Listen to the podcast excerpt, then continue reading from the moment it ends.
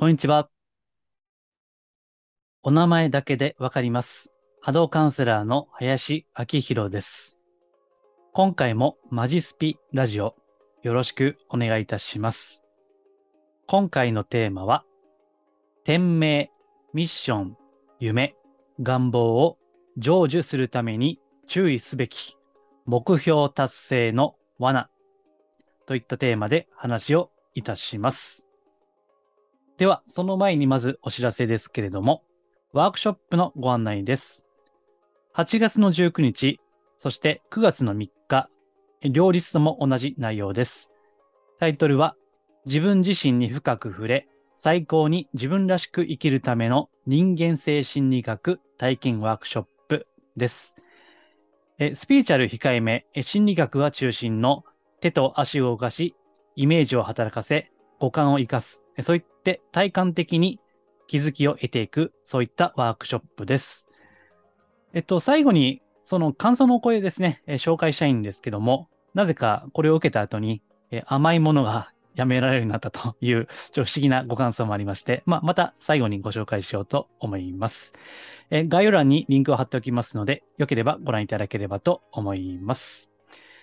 はい。えでは、今回のテーマですね。えーこれはあの、一月ぐらい前のブログにも書いています。えー文字情報で詳しくご覧になりたければ、これも概要欄にリンクを貼っておきますので、えーさらにご興味があればご覧いただければと思います。はい。えこれはあの、前回の続きなんですね。え夢や目標、まあ、願望ですね。えそれを抱くのは、もちろんそれを達成することは大事ではあるけれども、えスピーチャル的に最も大事なことは、この今、瞬間ですね。この現在という瞬間をより深く生きる。より強く生きる。えそのために夢や目標というのがあるということですね。えそれらを、こう、いわゆる引き寄せですね。引き寄せの法則と比較しながら、え解説をしたのが前回のものです。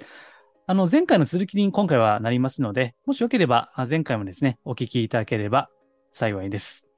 そう。あ、それでね、あの、ちょっと雑談で言おうと思ったんですけども、え最近 YouTube がですね、あの、チャンネル登録者ってありますよね。あれ、あの、私、非公開にしてたんですけども、あの、YouTube の規約が変わりまして、えー公開になったんですよね。もう強制公開という形になりました。で、まあ私の、こう、いつもチャンネル登録お願いしますとか、まあ、言いませんね。えーこれは YouTube にも音声を切り出して出していますし、また、え iTunes とか Spotify とかですね、えー、ポッドキャスト系ですね、えーそこにも出しています。えーただですね、今回 YouTube の、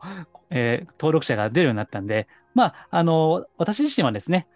うん、まあちょっと数としてはそんなにないんですね。えーそれは YouTube の再生回数をご覧いただければ、なんとなく察しがつくと思います。えーですのでね、あの、これはブログに書いてないんですけども、えー以前ですね、こういったことを言われたことがあります。えー林さんは YouTube コツコツアップされていますけども、あの、まあ、正直ね、まあ、ちょっと失礼な言い方かもしれませんがという前置きで、まあ、そんなに再生 されてるわけじゃないんですよね、ということを言われたんですね。えーもし自分だったらできませんと。やっぱりどんどん再生されてほしいし、えー登録者も伸びてほしいと。でも、やっぱり見る限り厳しいんだろうなということを思うので、えー自分も情報発信したいんだけども、えーなかなか二の足を踏んでしまいますと いうことを言われたんですね。で、まあ、なんでそれ続けられるんですかということを言われたんですけども、まあ、おそらくですね、え今回これをテーマにするんですけど、目標というのをあんまり深く、うん、重要視していないからだと思います。え私自身ですね、こういった情報発信をしていまして、まあ自分で言ったことを自分でやっていなければ、まあこれは、なんていうか恥ずかしいことだし、ある意味ではね、これをせっかくご視聴いただいている、あるいはブログの読者さんに対する、まあ罪だと思うんですね。ですから自分で書いたことは、自分で喋ったことは、まあ自分が実践しているという前提で喋らないと、まあ説得力がないのでね。で、まあこの目標、うん。まあ私自身ですね、サラリーマンを10年ぐらいやってましたが、まあその大半は営業だったんですね。えーですからね、あの、そう、この前ですね、新橋、え東京の新橋ですね、えちょっと歩く機会がありまして、えそういえばもう10年ぐらい前ですけど、この新橋の街を、え、飛び込み営業していたなと。え新橋の飲食店をですね、え、ドアを叩いてですね、こう、まだ、まあ、時間としては2時から5時ぐらいですね、営業前で仕込みの準備をしているところでですね、こう、飛び込み営業をやってたんですね。で、まあ、営業ですから、当然、目標、営業目標ですね。えそれがあるわけですよね。で、毎週、こう、その営業の会議があって、そこでどれぐらい達成できたかという報告をするんですけどね。まあ、もうその時からもうそれが嫌で嫌で仕方がなかったんですよね。うん、ですからね、あの、まあ、天の弱ですから、目標設定されると、やる気がなくなると いう、もう営業の人間としてはですね、もうあるまじきことだったんですけども、まあ、そういって私自身はもう当時からですね、目標というのがなければ、だいぶ救われる人が増えるのになということを思ったものです。まあ、それは今もですね、変わらないどころか、よりその認識は深くなっているんですね。ですので、夢とか目標とか願望とかね、まあ、それを立てるにあたって、やはり、こう、数値的な目標っていうのは、うん、もちろんその何かを目指すものにおいては重要な指標ではあるけれども、えそこにとらわれてしまうと、なかなか、こう、心理的には苦しいよなということも思っているわけです。ただ、まあ、こういったことは少数意見でして、もう大半はですね、やはり数値的な目標ですね。まあ、それが、こう、指標じゃないですか。え YouTube、さっき話しましたけども、まあ、これも再生回数で、その、再生されればされるほど、やはり、え、価値があるというふうにされるのは当然ですよね。そして、えー、Google のアルゴリズムによって、再生、より、えー、再生されているものがですね、おすすめにも出やすいということで、まあ、そういったもう全部こう設計されているわけですよ。ですからね、やっぱりこう数がなければ価値がないと、えー、されてしまうのは、まあ、無理もないことですから、やはり達成するか達成できないかということが、こう、中心になってしまうのは、もうしょうがないですよね。この地球に生きていれば、まあ、しょうがないことではあるんだけども、えただ、えスピーチャルというのはですね、それを超えていく、まあ、その価値観の外に出るっていう側面があるわけです。まあ、これは今回の内容に限りませんけども、えスピーチャー的な価値観を追求していくと、えこの世的な、この物質的な価値観とは、まあ、逆になってしまうことがあるわけです。えこの物質的な価値観だけに生きていると、やっぱり自分の利益や価値を最大化すればいいという話になりますよね。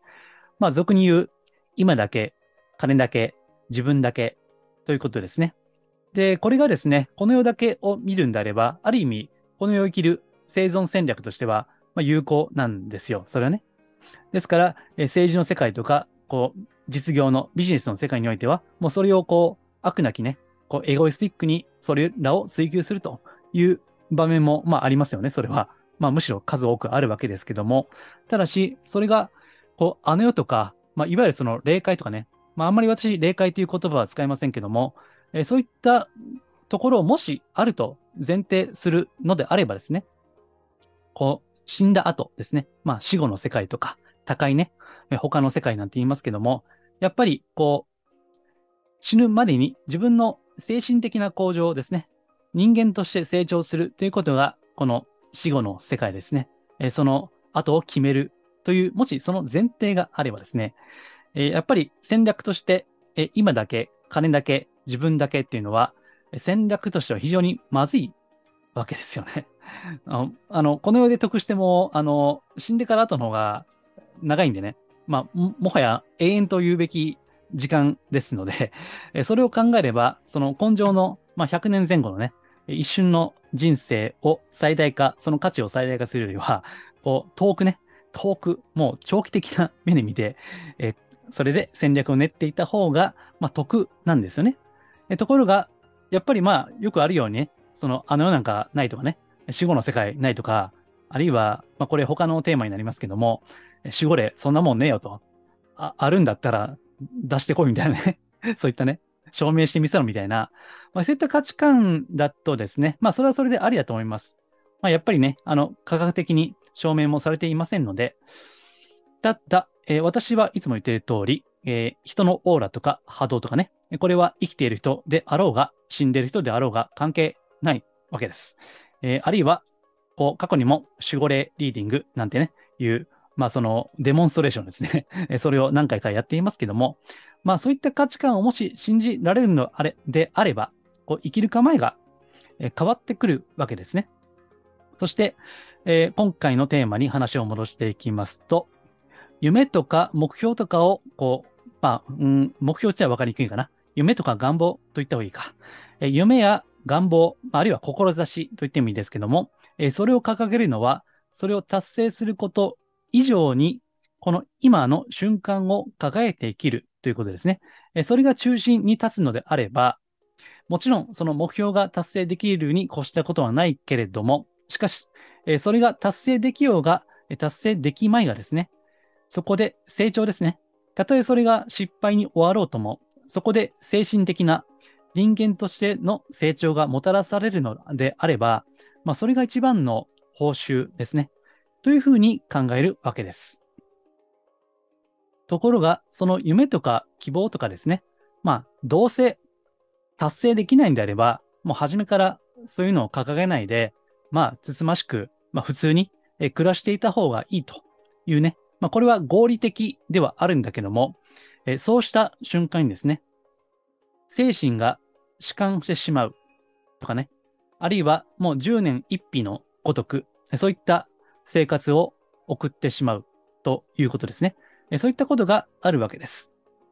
せっかく人間の身としてね、生まれたのであれば、やっぱり自分なりの、こう、店名と言ってもいいですね。自分なりの店名。まあ、もうちょっと身近な話でいけば、希望とか願望とかね、そういったことを持って、たとえそれが達成できなかったとしても、その目指すものですね。何のために生きるのか。なぜ生きるのかっていうね。で、自分は、俺はこのために生きているんだという、そういったものがあった方がいいじゃないですか。まあ私自身ね、あの、あんまりこう、再生回数とか、そこにはこだわっていない。だからこそまあこれがね、まあ続いていくわけですよ。まあ前回出したものはもうあんまりね、えっ、ー、と、再生がされなかったので、まあちょっとね、あーって おそらあるんですよ。ああ、みたいなね。ああ、これはこの、このテーマを受けないのかというね、そういった、まあ残念な気持ちはあるっちゃあるんだけども、まあかといって、まあそういった話はしたいんですよね、個人的にはね。え自分のその、まあ欲求、うん、深い欲求としては、こういったことを語っていきたい。あくまでその目標にとらわれないで、自分のあり方ですね。え自分のその、まあ、やりがいとか生きがいとか、まあ私自身は、まあ自分自身の、まあいわば天命ですね。ミッションとしては、もうこれ以外にやることがないんですよね。もう、もちろん、やはりこの目標達成できるかどうかというのは、この社会の中ではまあ、実に強力な 強力な価値観じゃないですか。うん。まあ、そう言ってね、やっぱり、あの、人は内面までは普通は見てくれないわけです。ね。まあ、ちょっとリアルな話になりますけども、まあ、人は見た目が9割と、ね、いう本も過去、ベストセラーになったことがありますよね。えー、ですからね、私、あの、カウンセリングで婚活のお手伝いをすることがあるんですけども、婚活も、まあ、いろいろ、その、アプリとか結婚相談所のサイトとかでね、相手のプロフィールを見るんだけども、それだけでは内面はわかんないじゃないですか。ね。まあ、私はそこで、あの、依頼を受けて、その、いろんな方々の、まあ、オーラですね。それを見るんですけども、ただね、そこを、まあ、それをしなければ、まあ、ほとんどの場合、まあ、ほぼ全ての場合は、わかんないわけですよ。ね。ですから、例えばね、年齢とか、えー、収入とか、あと健康とかね、えー、喫煙するしないとかね、まあ、そういったのはあるんですよ。喫煙する人にも、実はもう今となっては大きな指標なんですけども、で、あとは親がいるとかいないとかね。まあ、これは将来的に介護が必要かどうかというね、まあ、非常にリアルでシビアですよね。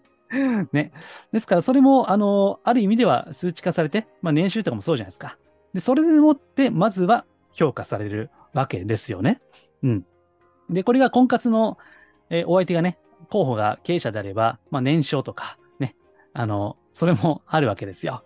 ですから、あの、数字というのは非常に大切な指標であり、まあ、この世においてはもうそれが全てと言ってもいいかもしれない。けれども、まあ、それだけだとですね、まあ、苦しい場合があるわけです。で、まあ、例の引き寄せの法則でね、あの、私は批判的に言ってますけども、えこれもまた目標達成の思想なんですよね。要するに、引き寄せができるかできないか、それでもって価値が測られるわけですよね。で、え無事に引き寄せられたら、まあそれはそれで OK ですけれども、引き寄せられなければですね、まあそれはまた不幸なんですよね。まああるいはその不幸な感じがすごいしてしまうということですね。えー、ですから私のところにはそういった相談も時折ありまして、まあ、いくら引き寄せの法則をやっても、えー、素敵なパートナーが見つかりませんとかね、えー、自分のやりたい仕事が見つかりませんとか、えー、どうすればいいんでしょうかというご相談もあるわけですけども、まあこれは、これ前回も言いましたかね、え、引き寄せの法則は、あの、法則じゃないんで 法則じゃありませんのでね。だから、できるとできないというのが出てくるわけです。ですからね、あの、目標だけを指標にすると結構厳しいことがあるわけですね。えー、それよりは、本当に自分のやりたいこと、え、例えばそれが受けようが受けまいがね、えー、多くの人に評価されようがされまいが、まあ、もちろんその評価されないことばっかりやってると、これね、えー、本当に仕事が成り立たなくなる可能性もあるんで、まあ、そこは程度によるんですけども、まあ私はね、あの、まあ仕事は成り立ってはいるので、まあこういった発信が まあできるわけですけどね。ただまあそうじゃなくても、こう、うん、数字にとらわれないで、とにかくそれが、だからあれですよね、そのスピーチャルが好きで、えー、仕事にしたいんだけども、まあどうすればいいですか？というご相談もあるんですね。なかなかやっぱり難しいわけですよ。まあ、これはスピーチャル系のみならず、その周辺である、そのセラピスト、まあ、カウンセリングとか、マッサージとかね、えー、そういったこともそうですね。なかなかあ仕事にするってなると難しいんですね。ですから、これも目標ですよね。ただ、もしそれが本当に好きなんであれば、その、お金になるとか、ならないとか別にしてね、まあ、無料でもいいからやってみるとか、そういって本当に自分の好きなことを自分のやりたい、できる範囲でやっていくといったことが自分自身の人生の充実とか生きがいですね。それを味わっていくために大事なわけですよね。そして、えー、繰り返しますけれども、夢や願望を抱くというのは、それを達成する、それも大事だけども、それ以上に今を輝いて生きるという、まあ、これがもう霊的な、え、スピーチャル的な価値観の根底にあるわけです。え、なぜならば、え、スピーチャル的な霊的な時間というのは、過去も未来もないからですね。え過去はない。未来もない。あるのは現在だけなんですね。えそういった価値観に基づいて、このことを今日のテーマがあるわけです。ですから、その目標達成も大事だけども、今この瞬間を輝いていくにはどうすればいいかということを考えて、こう、活動をしていくといいんじゃないかなというふうに思います。まあ、私自身ですね、こういったことを言うのは、やっぱりまあ、なんと言ったって、この金運アップとか、ね、素敵なパートナーができるとか、そういった話の方が、このスピーチャル業界では、うん、やっぱり評価される、受けるということは分かってはいるんですよね。ところが、まあ、こういった地味なことを発信し続けるというのは、これは、まあ、自己満足と言われるかもしれません。これはね。まあ、お前の自己満足だと言われれば、まあ、それまでなんだけども、まあ、かといって、もしこれが私が、こう、いわゆる一般的に受けることだけやってれば、おそらくこの音声配信も続かないんですよね。もうとっくに嫌になってやめていると思います。まあ、ところが、まかりなりにも、えっ、ー、と、今日で何回目かなえっ、ー、と、多分160何回かだと思うんですけども、それって続けられるのは、本当に自分がこうやりたいと思っていることができているからですね。まあ、ブログもそうです。私自身過去あの、ブログは実は全く続かなかったんですよね。実は違うテーマでブログを発信したり、えー、音声配信も実はちょっとだけこう別のテーマでやっていたんですけども、まあ続かないんですよね うん。で、それがもう最終的には、ある意味では諦めてね、もう受けるとか受けないとかもうええわと、もうしゃあないと。しゃあないから、本当に、まあ、自分の店名といいますか、心からやりたいことをやろうと言った時に初めて、まあ、こうして続いているわけですね。ですからね、本当はこう自分自身の店名、本当に心の底からやりたいことであり、え、かつまたそれが多くの人にも喜んでいただけるような内容であればね、本当は、まあ一番いいんだけども、まあそれはもう人それぞれですよね。えー、たまたま、こう、自分のこう、店名っていうのは、自分では選べないんですね。まあこれはまた、あの、前にもブログで書いたことがあるんですけども、店名っていうのは自分でこしらえるものじゃないんですね。えー、それは与えられるものなんです。ね。まあ、天が命じるから天命でね。言いましたよね。だから、その天が命じるものを生きるですね。まあ、それはね、あの、その内容によっては、だいぶ、こう、現実的には、なかなか、こう、報われなかったりすることもあるかもしれませんけども、え、それを生きるということが、まさしく天命なんですね。それを生きている限りにおいては、その人はおそらくは、魂的には充実していくんだろうなというふうに思います。まあ、私はこうして一回一回積み重ねてやっているわけです。まあ、ところが面白いのはね、あの、たまにこう、たまにたくさん再生されたり、たまにたくさんのあのブログがね、多くの方に読まれるものもたまに出てくるんで、まあ、それはなんか嬉しいですよね。自分はそうは望んでいないんだけど、まあ、あの、期待はしていなかったんだけども、まあ、自分の期待を超えて、そういったこともあるわけですね。まあ、それはまるでご褒美のように、そういったこともなるわけです。ですからね、あの、まあ、実は今回こういったことを述べているのは、あの、なかなかこう、私も林さんに習って、こう、スピーチャルを仕事にしようと思って、ブログとか発信しているんだけど、まあ、全然、こう、アクセスがないと。ね。これどうやって続けるんですかと。ね。えー、そういったあのご質問いただくこともあるんです。まあ、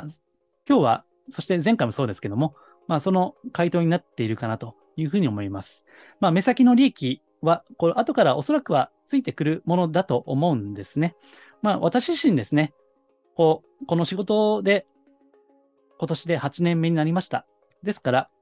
まあ、自分の本当は、こう、心からやりたいことをやり続けていくということがですね、やはりそのうち共感する方々の輪をですね、まあ、本当にちょっとずつですよ。まあ、歩幅前進のようなですね、まあ、そういったペースではあるかもしれないけども、まあ、あの、このブログもそうですし、この音声配信もそうだし、あと毎週、週末にやってるメールマガジンもそうですけどね、まあ、ちょっとずつ増えていくんです。それね。やってればね。まあもちろんそれが誹謗中傷だったり、まあ人を傷つけるようなことであれば、まあ難しいですけども、ただ、まあ私自身はこれは本当に、まあ数は少ないかもしれないが、まあ本当にこう求めている方にとっては、まあ必要な情報じゃないかなと思って発信をしていますし、また時折ですね、本当に求めていた情報に出会えて、えー、嬉しいですというお声もいただくんですね。まあ、また、あの、ゆくゆくはこの最後にご紹介しようと思いますけども、うん。ですからね、まあ、あの、夢や願望を抱くにあたっては、あんまり目標達成、まあ、数値ですね。数値にとらわれすぎないこと、それが大事ですよといったことを申し上げました。はい。ご参考になれば幸いです。え、というわけで、えっ、ー、と、前回から続け、やっていますけども、こう、お客さんのお声ですね。まあ、これはメールマガジンでは毎回出しているんですけども、え、それを、こう、口頭で取り上げて、感想を述べていきたいと思います。えー、今回は2つですね。えっ、ー、と、まず一つ目がワークショップのご,、えー、ご感想ですね。えー、ちょっと読みますね、えワークショップに参加してから不思議なのですが、夕食後に必ず食べていた甘いものをほぼ食べなくなりました。食べたいと思わなくなりました。夏バテ？はてな。あと、甲状腺の疑いがあったのですが、意識してヒーリングを受けたり、えー、セルフヒーリングをしていたら数値が下がりました。特に薬も飲んでません。これも不思議ですという、ね、まさに不思議ですね。だからまあ別にワークショップの効果ではないと思うんですけども、ただまあ、あのワークショップはですね、え、深い気づきですね。まあ、あのタイトルにも自分自身を深く知る、自分自身に出会うとか、そういった表現をしているんですけども、まあその結果、まあ副産物ですね。だから今流行りの言葉でいけば、副反応ですね。まあ、副反応的に、えー、そういったこともあるかもしれませんね。ただまあ、それがメインではありませんが、不思議なことはやっぱりありますね。なんか、あの、過去もセミナー受けていただいてから、なんか、歯の痛みが収まりましたっていうね、方もいらっしゃったり、別に、それがメインじゃないんだけども、まあ、不思議なことは、まあ、ありますよね。まあ、ワークショップはまた冒頭で言いましたように、えー、またやりますんでね、また新しいものをやりますんで、よかったらまたご検討いただければと思います。えー、あと、最後、えー、二つ目ですね。えっと、今回の内容にも関連するんですけども、えー、こういったお声もあります。自分の小さな夢を想像するだけで、心が満たされたり、幸福感を感じたりします。夢の実現とは、そういう意味なのかなと思いました。えー、その夢が未来で叶うように前に進もうとする。未来はイコール今だと聞いたことがありますが、だからあなたの夢はすでに実現しているにつながると思っています。はい、ありがとうございます。これは今回のブログの内容を補足するものですね。ですから、これはね、えっと、ビジネス書に有名なやつで、えっと、7つの習慣っていうのがありますよね。まあ、もう有名なんで読んだ方おられると思いますけども、あそこに、えっと、想像ですね。クリエーションの想像は2回なされると。2回想像するんだと。1回目は心の中で想像する。そして、2回目は現実的に想像するという。だから、えっと、現実での想像を第二想像って言ったかな？ちょっとうろ覚えで忘れましたけども。ですから、心の中でまずは叶えるということをですね。まあ、これは引き寄せの法則にも通じる内容ではありますけども、引き寄せの法則は必ずしもその引き寄せは約束はされていないということが、注意すべき点ですね。今回述べたことは、その、引き寄せがあろうがなかろうが、その夢を想像し、そしてそれの成就に向けて、今この瞬間を輝かせて生きていくということですね。それにはあまり目標というものにとらわれすぎないことということですね。そういったことが大事だと思います。はい。えありがとうございます。あの、こういったお声をですね、え毎回メールマガジンでもっとたくさん、えいただいてご紹介もしていますので、まあ、もしよければ、これも、え、メールマガですね、概要欄にリンク貼っておきますんで、えそこからご登録いただければ、まあ、無料なんでね、えご登録いただければ幸いです。このマジスピラジオは、真のスピーチュアル、また脱お花畑スピーチュアルをテーマに配信をしています。また次回も夢や目標について語ろうと思いますので、ぜひ楽しみにしていてください。では、今回は以上です。ありがとうございます。